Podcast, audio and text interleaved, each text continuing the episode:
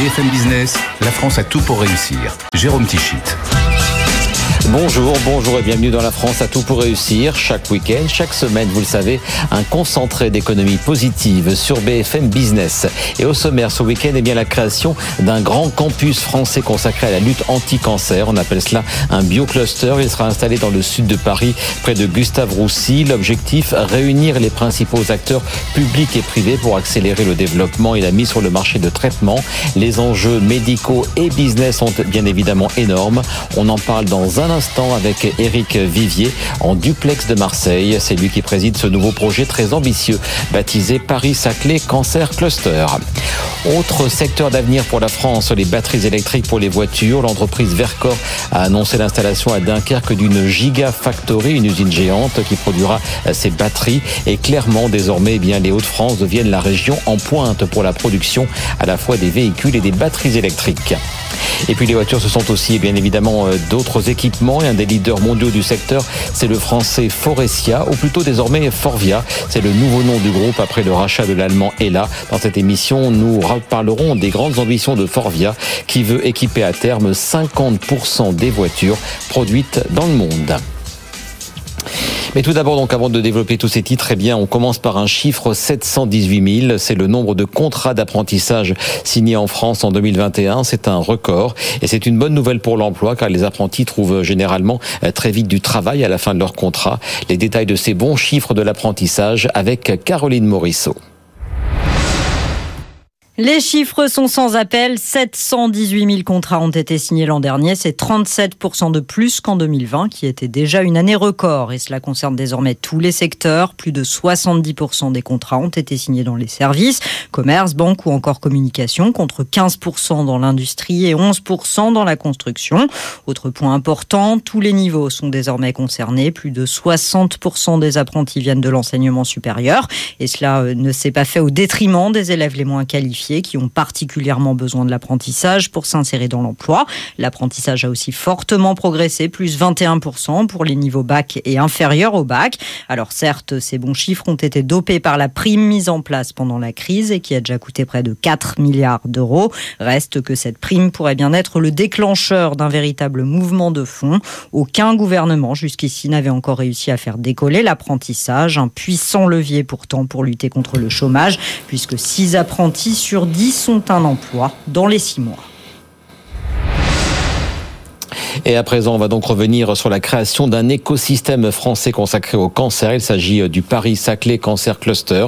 Le futur site de 80 hectares sera situé aux portes de Paris, à Villejuif, près de Gustave Roussy, le célèbre centre de lutte contre le cancer, centre à la fois de recherche et d'accueil des patients. Alors ce projet a été officiellement lancé il y a huit jours, vendredi 4 février. C'était la journée mondiale de lutte contre le cancer. En présence, on le voit sur ces images, des ministres de la Santé, Olivier Véran, et la ministre de la Recherche, Frédéric Vidal. Et donc ce nouveau cluster a de grandes ambitions. On va en parler dans un instant avec son président, Éric Vivier, que je salue. Bonjour Monsieur Vivier, en duplex de Marseille. Bonjour. On va en parler dans, quelques instants, mais tout d'abord, je vous propose de réécouter Olivier Bogilo. C'est le patron de Sanofi France. Il était l'invité de Good Morning Business lundi dernier. Et Sanofi fait bien sûr partie des fondateurs du projet. On écoute et on en parle juste après. C'est un, un projet formidable avec une ambition mondiale. On veut faire de ce plateau où on va réunir toutes les compétences de l'IGR, de Polytechnique, de l'Université de Saclay, de l'INSERM et j'espère demain plein d'autres, hein, la PHP, euh, l'Institut Curie, le centre de référence mondiale pour chercher et découvrir des nouveaux médicaments contre le cancer. Donc c'est euh, effectivement Sanofi s'est investi là-dedans. On, on, dépense nous 40% de nos investissements en R&D aujourd'hui sont sur le cancer. Mmh, mmh. Et euh, ce, ce projet de campus, a pour vocation euh, de trouver les nouveaux médicaments de demain dans le cancer. Vous savez, le cancer, c'est encore 150 000 morts par an en France. Si on prend le Covid, c'était 130 000 morts sur les deux dernières années. 150 000 morts, 12 000 morts de cancer du sein, le cancer du poumon. Et ben pour ça, il faut trouver des nouveaux médicaments. On a vu que ces médicaments, ils étaient trouvés plutôt aux États-Unis. On ne se résout pas à ce que ce soit que là-bas qu'on trouve des nouveaux médicaments. Donc avec euh, l'Institut euh, Gustave Roussy, qui est quand même dans le top 5 mondial hein, des centres contre le cancer, Polytechnique, Saclay, l'INSERM, on s'est dit, si on se réunit ensemble et qu'on met toutes les compétences ensemble, on peut vraiment faire quelque chose de formidable en France. Et c'est tout l'objet de, de ce qu'on a annoncé euh, vendredi en présence de Frédéric Vidal et d'Olivier Véran. Voilà donc faire quelque chose de formidable en France. Eric Vivier, donc je le répète, vous êtes en duplex de Marseille, vous présidez ce nouveau projet, vous êtes également directeur scientifique de la biotech Innate Pharma que vous avez cofondé en 1999 et vous êtes également docteur en immunologie à l'université Paris-Saclay. Donc on vient de l'entendre avec Olivier Bogilo, c'est bien d'un partenariat public-privé dont il s'agit, l'union faisant la force. C'est bien cela la philosophie de ce, de ce nouveau biocluster. Alors exactement, en fait, nous essayons de construire des ponts. Et des ponts de, d'au moins deux manières différentes. Premièrement, des ponts entre la recherche fondamentale et la mise en application de cette recherche fondamentale par des médicaments, par une meilleure prise en charge des patients. Et puis deuxièmement, et pour ce faire, en réalité, un pont entre la recherche publique, la recherche académique et puis l'industrie, puisque c'est l'industrie pharmaceutique qui fait des médicaments. Et nous essayons, nous allons essayer de faire plus vite et mieux. Et c'est compliqué de faire, de faire travailler des partenaires qui sont dans des univers, dans des écosystèmes différents. Le public et le privé n'ont pas toujours les mêmes objectifs, les mêmes ambitions, les mêmes façons de travailler. Est-ce que c'est compliqué de mettre tout le monde autour, euh, non pas que d'une seule table, parce que c'est un grand site de 80 hectares, de mettre tout le monde autour de ce futur site? Mais écoutez, c'est peut-être un challenge au départ, mais de fait, une impulsion a quand même été donnée par ces cinq fondateurs. Sanofi d'un côté, et puis de l'autre côté, euh, l'Institut Polytechnique de Paris, euh, l'INSERM, l'Université de Paris-Saclay, et puis bien évidemment Gustave Roussy. Et on a déjà mis autour de la table, comme vous le dites, euh, des partenaires qui sont publics et privés. Par ailleurs, nous, à Marseille, dans l'écosystème Marseille Immunopole, on a réussi depuis maintenant plusieurs années à mettre justement ces partenariats publics-privés en route. Donc pourquoi pas à Paris avec ces fondateurs illustres. Ah, alors donc on a vu les images de l'inauguration, enfin de la création officielle du euh, projet, c'était vendredi 4 février. Les grandes étapes maintenant, c'est euh, c'est euh, quoi? Il y a donc à la fois mettre tout le monde autour du même ou des mêmes objectifs, mais il y a aussi vraiment de manière concrète à construire les choses, à construire le, le site. C'est quoi les prochaines étapes? Alors elles sont nombreuses. Hein. Premièrement, peut-être récapituler pour tous ceux qui nous écoutent le parcours compliqué qui consiste à transformer le médicament euh, la recherche plutôt en médicaments. Euh, les standards du domaine sont que ça prend à peu près 20 ans et ça coûte un milliard. Et on a besoin d'expertises extrêmement diverses, encore une fois, pour faire cette transformation de la recherche fondamentale en médicaments. Et donc les prochaines étapes vont être premièrement de réunir ces expertises, ces expertises qui sont dans la chaîne de valeur, hein, qui part de la recherche pour aller jusqu'aux médicaments, euh, mais aussi en incluant de nouvelles expertises dont on a fort besoin. On sait aujourd'hui, par exemple, que l'intelligence artificielle a les moyens de nous aider à augmenter notre rendement en termes de euh, mise sur le marché de médicaments, en particulier en nous aidant à identifier les bonnes pathologies et les bons groupes de patients qui sont les plus à même de profiter des candidats médicaments. Donc ça, c'est pour le côté de l'offre euh, qui va être la nôtre. Par ailleurs, il y a euh, bien évidemment euh, un grand projet à la fois foncier et immobilier sur l'aménagement de cette ZAC. La ZAC autour de Gustave Roussy, c'est quand même 80 hectares. Nous avons l'ambition de mettre à la disposition de tous, mais évidemment des industries, des industries sous différents formats, hein, que ce soit start-up, PME ou ETI, 100 000 mètres carrés aux portes de Paris, que ce soit en bureau ou en laboratoire. J'aimerais aussi rappeler que euh, Gustave Roussy euh, va bientôt être une station de métro à la jonction entre la 14 et la 15. Donc on voit qu'on a, euh, ben, comme vous le dites pour votre émission, hein, des bonnes nouvelles à annoncer à tous ceux qui veulent nous rejoindre. Et vous le, vous le disiez, c'est très long de la recherche fondamentale jusqu'à la mise sur le marché d'un traitement. Vous, vous évoquiez une vingtaine d'années. L'objectif derrière ça, c'est de réduire de manière plus générale tous les délais pour que les innovations, pour que les traitements soient plus vite et plus rapidement à disposition des, euh, des patients, bien sûr. Quels sont, quels sont vos objectifs de réduction de ces délais? À tous les niveaux. Euh, premièrement, pour euh, mes collègues de la recherche académique qui sont intéressés par rentrer dans cette transformation de, des résultats de la recherche en médicaments, les entourer d'experts, d'experts qui savent de quoi ils parlent, qui sont déjà passés par là, pour leur montrer le chemin le plus rapide pour effectivement faire les études qui permettent et excusez-moi d'être un peu technique, mais de déposer des dossiers d'autorisation euh, pour euh, injecter ou administrer ces nouveaux médicaments chez les patients qui en ont besoin. Donc toute cette première phase préclinique et, et les demandes réglementaires qui sont associées, c'est déjà une potentialité pour nous de faire gagner du temps à ceux qui ont en tête les nouveaux médicaments. Ensuite, euh, pour les essais cliniques par eux-mêmes, eh bien, il y a évidemment, comme je viens de vous le dire, euh, l'importance potentielle de euh, l'intelligence artificielle, qui va nous aider à intégrer des données massives de telle manière à sortir des probabilités de succès. Ce ne sont que des probabilités. Hein. On travaille dans une science qui n'est pas exacte, mais on a besoin d'être guidé. L'intelligence artificielle est un des exemples pour améliorer cette, ce ce chemin qui passe encore une fois de la recherche fondamentale aux médicaments. Et puis vous, euh, vous souhaitez donc aussi faire, euh, on va dire, gagner du, euh, du temps aux start-up et aux biotech notamment. On sait que parfois, quand elles sont un peu seules, elles ont du mal à se développer. Quand elles finissent par bien se développer, certaines soit ont du mal à trouver les marchés. On pense évidemment à Valneva dans la lutte contre le, le la lutte pour le vaccin contre le Covid, mais des start-up qui partent dans d'autres pays. Est-ce que votre but c'est bien ça, c'est de leur faire gagner du temps et surtout qu'in fine, elles restent bien ces start-up innovantes en France? Ah, mais totalement. En fait, vous savez, on a quand même un modèle. Euh, on n'a pas l'ambition euh, d'inventer euh, ça. On a l'ambition de le faire en France. Et notre modèle, c'est ce qui s'est passé à Boston, autour d'un endroit qui s'appelle le Kendall Square, dans lequel, sur une toute petite surface, se réunissent à la fois des grandes universités. Il y a MIT qui est juste là, il y a Harvard qui est pas loin, il y a aussi le Broad Institute, mais il y a aussi la plupart des biotech qui comptent dans le monde. Nous voulons réunir, c'est pour ça que ça s'appelle un cluster, donc un pôle, tous les acteurs qui participent à, cette chaîne de valeur. C'est pour ça que euh, on va aider euh, les chercheurs qui veulent devenir des industriels, on, on va aussi aider les industries qui sont déjà créées en leur mettant à disposition des expertises, que ce soit au niveau de la formation, que ce soit au niveau des essais cliniques, que ce soit au niveau de l'intelligence artificielle, comme on vient de le dire, mais aussi, et c'est très important, de la possibilité de rencontrer euh, les, les bons investisseurs au bon moment. Et c'est cette triangulation entre la recherche, l'industrie et les investisseurs que l'on veut recréer et que l'on va créer aux portes de Paris. Et une toute dernière question, Eric Vivier, ça concerne le financement. Combien ça coûte un tel, un tel projet? Euh, Qui finance? On en a parlé, on a parlé des membres euh, fondateurs, mais est-ce que surtout aussi vous allez bénéficier de la manne euh, des 600 millions, une partie bien sûr du plan Innovation Santé 2030 annoncé par Emmanuel Macron il y a quelques mois c'est clairement notre objectif.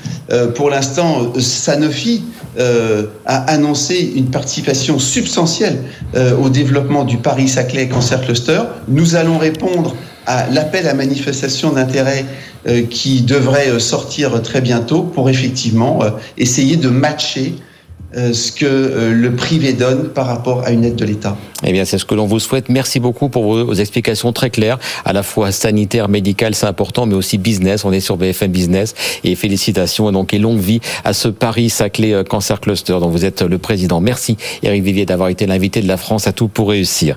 Et pour assurer eh bien la transition avec la deuxième partie de l'émission, je vous propose de réécouter Olivier Beaugilleux, donc le patron de Sanofi, invité lundi dernier de BFM Business. Outre donc ce cluster, euh, Christophe Jacubizil l'a aussi interrogé sur la relation de Sanofi, groupe français mais très tourné vers l'international, ses relations donc avec la France.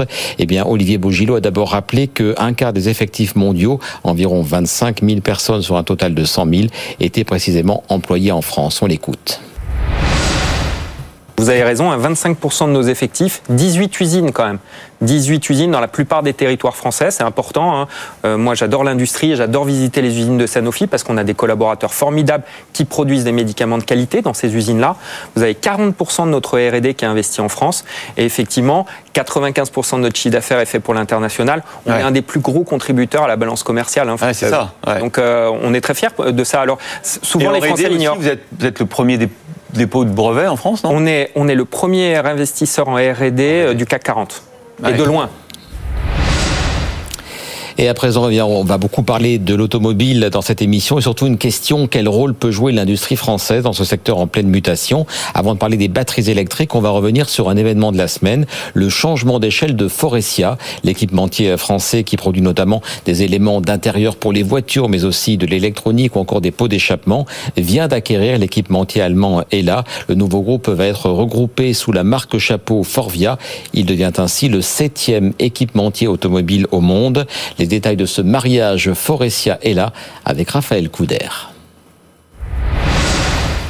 Avec Ella, Forestia veut atteindre une taille suffisante pour faire face à la transformation de l'industrie automobile. L'équipementier qui fournissait jusqu'ici des sièges et des éléments d'intérieur comme des tableaux de bord va se rapprocher du marché de l'électrique grâce à Ella, spécialiste lui de l'éclairage et de l'électronique embarquée, comme l'explique Patrick Kohler, le patron de l'équipementier. On fabrique des composants, mais des composants intelligents. Et, et ça, c'est très important, et nous ne pouvions le faire qu'avec eux. Nous atteignons avec eux cette taille critique. Nous ferons en 2025, sur la partie électronique, 7 milliards de chiffres d'affaires. Les deux groupes tablent également sur leur complémentarité géographique avec d'un côté les atouts de Forestia en Asie et de l'autre la présence de Ella en Allemagne. Au total, les synergies de revenus devraient atteindre entre 300 et 400 millions d'euros d'ici à 2025. Un plan d'optimisation qui doit permettre à la nouvelle entité d'atteindre des objectifs ambitieux. Forvia vise plus de 33 milliards d'euros de chiffre d'affaires d'ici à 2025 contre 24,5 milliards aujourd'hui et une marge opérationnelle supérieure à 8,5%. 100%. Et on rappelle que depuis sa sortie de la Galaxy PSA à la fin 2020, eh bien Forestia a enchaîné les acquisitions. Il y a eu euh, d'abord les spécialistes de l'électronique Parrot et Clarion et donc désormais euh, Ella. Toujours dans le secteur automobile, eh bien autre annonce industrielle importante cette semaine, c'est la future implantation à Dunkerque du groupe Isérois Vercor pour son usine géante de batteries électroniques de voitures. Vercor, c'est une entreprise donc créée à Grenoble il y a moins de deux ans et qui a déjà levé 100 millions d'euros en juillet dernier et qui lui aussi choisit la France et non pas l'Asie pour produire ses batteries électriques. Philippe Chin, le cofondateur de Vercor, était l'invité de François Sorel dans Tech Co. En fait, on, a quand même cette image de se dire que le savoir-faire des batteries, c'est en Asie c'est les Japonais, mm. c'est Panasonic, c'est les Coréens, c'est LG, etc. On a un vrai savoir-faire dans ce domaine, nous, en France? Bien sûr, bien sûr. Alors, c'était ça sur les, sur les 10, 15 dernières années, mais ce savoir-faire est extrêmement développé en Europe, notamment en France, avec des universités très en pointe. Et quand on a créé Vercor, on est allé chercher des spécialistes du monde entier, euh, y compris en Asie. Donc, on a effectivement fait venir à Grenoble... Euh, un ponte, de, je crois, de la batterie japonais? Euh, Oui, un japonais, plusieurs Coréens des Indiens, des Américains, de, vraiment de toutes les nationalités. Aujourd'hui, on est à peu près 90 personnes chez Vercor, on a plus de 20 nationalités différentes. Et donc tout le monde parle anglais Et on ne parle qu'anglais. Forcément. Basé à Grenoble. Tout le monde est basé à Grenoble. Cette usine euh, ouvrira en 2022. Non, l'usine de, Dunkerque ouvrira plutôt en 2024 et sera en pleine production en 2025. En 2023, on ouvrira notre euh, Vercor Innovation Center, notre ligne pilote, qui est aussi notre centre de R&D, aussi notre centre de formation, qui lui est à Grenoble et qui est en cours de construction en ce moment. Combien ça coûte une usine de batterie? L'ordre de grandeur, c'est un milliard d'euros. C'est un peu plus d'un milliard d'euros même.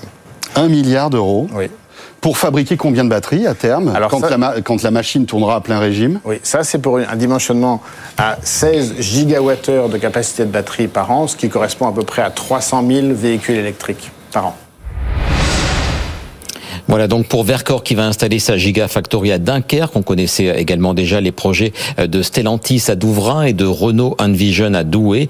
Bref, au fil des annonces, eh bien les Hauts-de-France deviennent donc la région en pointe pour les usines de batteries électriques, mais aussi de production de véhicules électriques. On écoute sur le sujet l'analyse de Pierre Kupferman et donc sur ce regroupement des forces dans le nord de la France. Le démarrage de la production, il est prévu pour 2025. Nombre d'emplois à la clé 1200, auquel il convient d'ajouter la création de 3000 emplois indirects. Avec ce projet, les Hauts-de-France s'imposent comme la première région française dans la production de batteries électriques, puisque deux autres usines Gigafactory doivent voir le jour dans les prochaines années euh, dans le département du Nord. Le français euh, ACC Joint Venture de Stellantis, euh, Total Energy et Daimler a choisi Douvrin, une commune entre Lens et Béthune, démarrage de la production 2023. Et puis Renault s'est associé l'année dernière au chinois Envision pour implanter une Gigafactory à Douai. Et Pierre, ce qu'on peut dire, c'est que le choix de la région Hauts-de-France, évidemment, n'est pas le fruit du hasard. Non, il y a une logique derrière. Concentrer la production euh, dans une même région, ça facilite, par exemple, hein, euh, la formation des futurs salariés. On crée un, un écosystème où chacun est gagnant. Mais la région a aussi l'avantage d'être un fief de la construction automobile euh, française, avec une partie des futurs acquéreurs de ces batteries qui sont situés à proximité. L'usine euh, Vercor euh, livrera ses batteries à l'usine Dieppe l'usine alpine de Dieppe, pardon. Et puis Renault a de son côté prévu d'assembler ses véhicules électriques à Maubeuge, à Douai et à Ruy. Et puis enfin, Stellantis a décidé qu'il assemblerait tous ses tous ses utilitaires électriques à Ordin. Et les annonces se multiplient dans le domaine de l'électrique, puisque Renault et Valeo vont travailler, on l'a appris ces derniers jours, sur un moteur électrique moins énergivore. On en reparlera la semaine prochaine dans cette émission. Le groupe belge Solvay, par ailleurs, a annoncé un investissement de 300 millions pour agrandir son usine française de plastique pour batterie à Tavaux, dans le Jura. Et l'opération, d'ailleurs, dans le Jura, devrait créer 100 emplois supplémentaires en plus des 600 actuels. Alors, à l'instant, on, parlerait des, on parlait des batteries Vercor. La jeune entreprise grenobloise a été, euh, comme tant d'autres, soutenue et accompagnée par BPI France. En 2021, la Banque publique d'investissement a injecté quelques 50 milliards d'euros via différents canaux dans l'économie française. Edwige Chevrillon a demandé au directeur général de BPI France, Nicolas Dufourc, quel regard il portait justement sur l'état de notre économie et des entreprises un regard très positif, puisque euh, d'ailleurs votre antenne l'a reprise. On fait une enquête de, tous les semestres depuis 37 ans. Hein, euh, donc on en est à la 74e enquête et euh, elle n'a jamais été aussi positive en 37 ans. Donc les entrepreneurs sont très optimistes. Bien entendu, certains ont, en bavé hein, pendant le pendant le, les dernières phases du Covid au Micron. Euh, restauration, événementiel, les artistes, c'est difficile pour eux. Hein. Mais au total, euh, il y a beaucoup de cash dans l'économie et il y a surtout toute une nouvelle génération d'entrepreneurs qui est passée à l'acte. C'est-à-dire que le, Covid leur a permis de, euh, au fond, de se poser stratégiquement et de prendre rapidement des décisions qu'ils auraient probablement reportées. Le Covid a forcé la, la fin de la procrastination sur, sur beaucoup de décisions euh, fondamentales. Sur la décarbonation, c'est évident. Sur le digital, c'est très clair aussi. Et aussi, j'ai envie de dire, sur la volonté de croissance, la volonté de puissance. Hein, comme on a été arrêté, on a envie de croître. Et on a envie de s'équiper. Un sorte d'instinct de survie. Oui, de vie, tout Oui, de vie. Ouais. Hum. Et c'est pour ça peut-être que vous êtes au capital de, de, de 11 licornes. Donc il y en a 26. On voit qu'il y a une accélération du nombre des licornes depuis deux mois assez faramineuse. On est un peu des horticulteurs. C'est-à-dire que c'est des, des, arbres qui ont été plantés il y a 7-8 ans mhm. et qui ont poussé, poussé, et qui font leurs flèches maintenant. Et euh, il va y en avoir de plus en plus. Et il y en a déjà de plus en plus puisque le seuil des 1000 licornes dans le monde a été franchi cette semaine, dont 26 françaises entre guillemets seulement. Mais d'autres annonces devraient avoir lieu dans les toutes prochaines semaines. On a donc beaucoup parlé des nouvelles industries créées sur le sol français. On va à présent parler de relocalisation dans un secteur où l'on attendait, où l'on pensait plutôt la bataille complètement perdue face à l'Asie, les téléphones portables. Crosscall va en effet rapatrier de la Chine vers la France, précisément à Aix-en-Provence. Sa production de mobiles, des mobiles très solides, très résistants, lancés en 2009 et qui, entre autres, équipe déjà la gendarmerie française. Cyril Vidal, le président de Crosscall, était un invité de Good Morning Business. On l'écoute. Notre premier distributeur a été euh, Decathlon en 2010 et euh, l'histoire de la marque c'est euh, une c'est l'outdoor, c'est ce sont des produits dédiés à un usage extérieur. Donc des produits renforcés, étanches, solides, etc. C'est ça? Étanches, résistants, stylés aussi dans le design. Ouais. et, sur, sur, marque, sur marque Crosscall toujours? Toujours sur la marque Crosscall qui est la qui est la marque qui est née en 2000, fin 2009. Alors donc du coup là vous annoncez effectivement votre intention de bah, produire désormais ces téléphones en France. Ça serait une première, hein, parce que je crois qu'il n'y a plus aucun téléphone qui est fabriqué ici. En Europe, il n'y en a pas beaucoup non plus, il n'y en a même pas, je crois. Euh, donc vous seriez le premier constructeur à réassembler des téléphones euh, sur le territoire national. Pour, pourquoi d'ailleurs Quelle est la logique économique de faire ça? Ce qu'il faut savoir, c'est que Premièrement, nous n'allons pas que fabriquer. Il y a toute une phase de conception et de R&D. Donc le premier sujet, c'est la recherche et le développement en France. Donc ça, c'est bon, ça a démarré. Mhm. On a un, site, on a X-Lab, on l'a nommé, euh, euh, qui euh, conçoit donc prototype et teste l'ensemble des produits et nous permet aussi d'avoir un cycle d'amélioration continue. Ça, c'est à Aix-en-Provence, ça existe. Si vous venez nous voir, vous avez tout un site dédié. Ensuite, vous avez toute la recherche qui aussi euh, doit s'amplifier sur l'innovation. Donc là, on a plusieurs partenariats avec de grandes entreprises françaises. Je peux, je peux en nommer un certain nombre. Et puis aussi des entreprises américaines comme Qualcomm qui sont venues s'installer. Et ensuite, fabrication. Et dans la fabrication, vous avez les mobiles, mais vous avez aussi tout l'écosystème.